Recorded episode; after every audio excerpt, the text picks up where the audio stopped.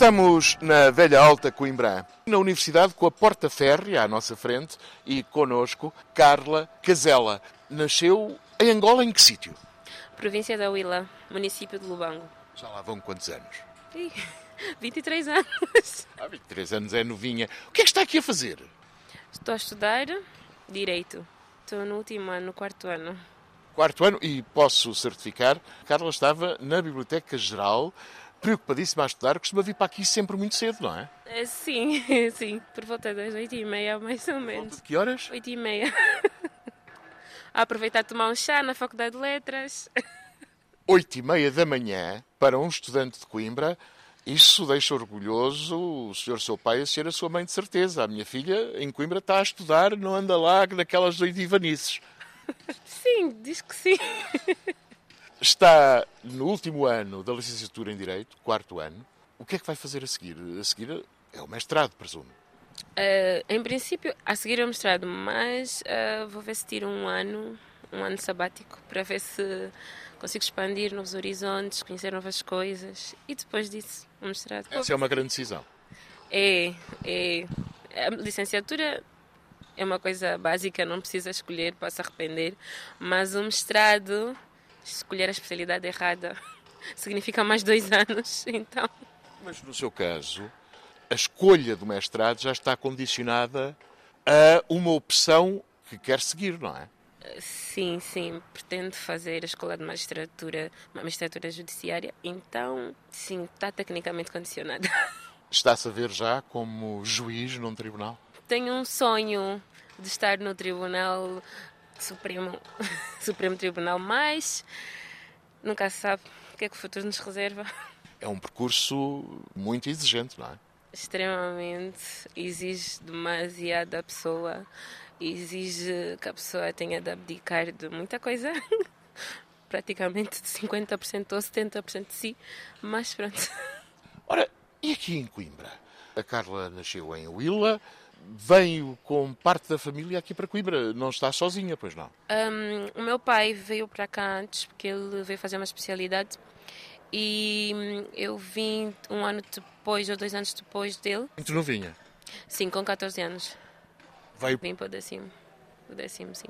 Como é que foi a adaptação a Coimbra? É diferente, a cultura é diferente, o clima é diferente, as pessoas também são diferentes.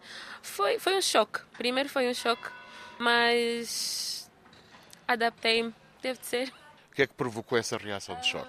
Primeiro, eu- eu terminei o nono ano lá em dezembro e eu já estava atrasada aqui um período, só para ter noção. Então, quando eu cheguei aqui, eu já estava no segundo período, quase metade. E hum, eu não sabia praticamente nada porque eu não tinha estudado um período inteiro. Então, eu tive que fazer o dobro trabalho, o dobro, triplo que os meus colegas tiveram que fazer, para além de que eu tinha que entender antes as bases que eu não sabia quais eram, porque eu fiz ciências, não fiz humanidades. Então, foi um trabalho árduo. Mas é uma excelente eh, estudante por aquilo que eu vejo. Não só eh, perde um período, que não tem as mesmas bases, ainda por cima está na área de ciências e não das humanidades, que é aquilo que acaba por seguir. Parabéns. Aquele ano, os meus, meus pais pediram que tivesse que ser um ano de adaptação. Então, durante aquele ano, eu assisti às aulas todas. Foi mais um ano de adaptação, até porque eu era um ano mais nova que os meus colegas. E comecei a estudar no ano a seguir. Mas, entretanto, como ainda eu não sabia o que queria seguir, não sabia se queria ir para direito ou para a área das ciências exatas, e o meu pai decidiu que eu devia ir para as ciências exatas. Ele já ele queria muito que, que fosse para as exatas. Então, acabei por fazer ciências. Eu descobri que é gostava, mas já estava no décimo primeiro. E ter que mudar de curso outra vez não era uma opção para mim. Então, terminei em ciências, fiz os exames para direito E agora juíza um sonho do futuro. Concretizado esse, esse desejo, o que é que vai ser? Fica por cá, regressa a Angola, vai para o Brasil. O, o- o que é que a Carla Casella vai fazer da vida? Depois de terminar o mestrado, Terminado o curso de mestrado judicial, sim, sim. Em princípio, o curso de magistrado não tem equivalência para Angola. Eh, Então, eu não sei ainda se quero exercer aqui ou em Angola. Provavelmente em Angola. Então, se calhar teria de fazer lá. Mas, em princípio, acho que o sonho de qualquer pessoa é poder regressar ao seu país, de alguma forma, contribuir para alguma coisa. Então, lá no fundo, sim, eu quero quero depois poder voltar. A queima das fitas da estudantada de Coimbra está aí. Vai ser uma semana de farra para si? Acho que vou aproveitar um ou dois dias porque os exames começam logo dia 8. A queima, a queima é uma rasteira. A queima está uma semana antes dos exames. É uma rasteira.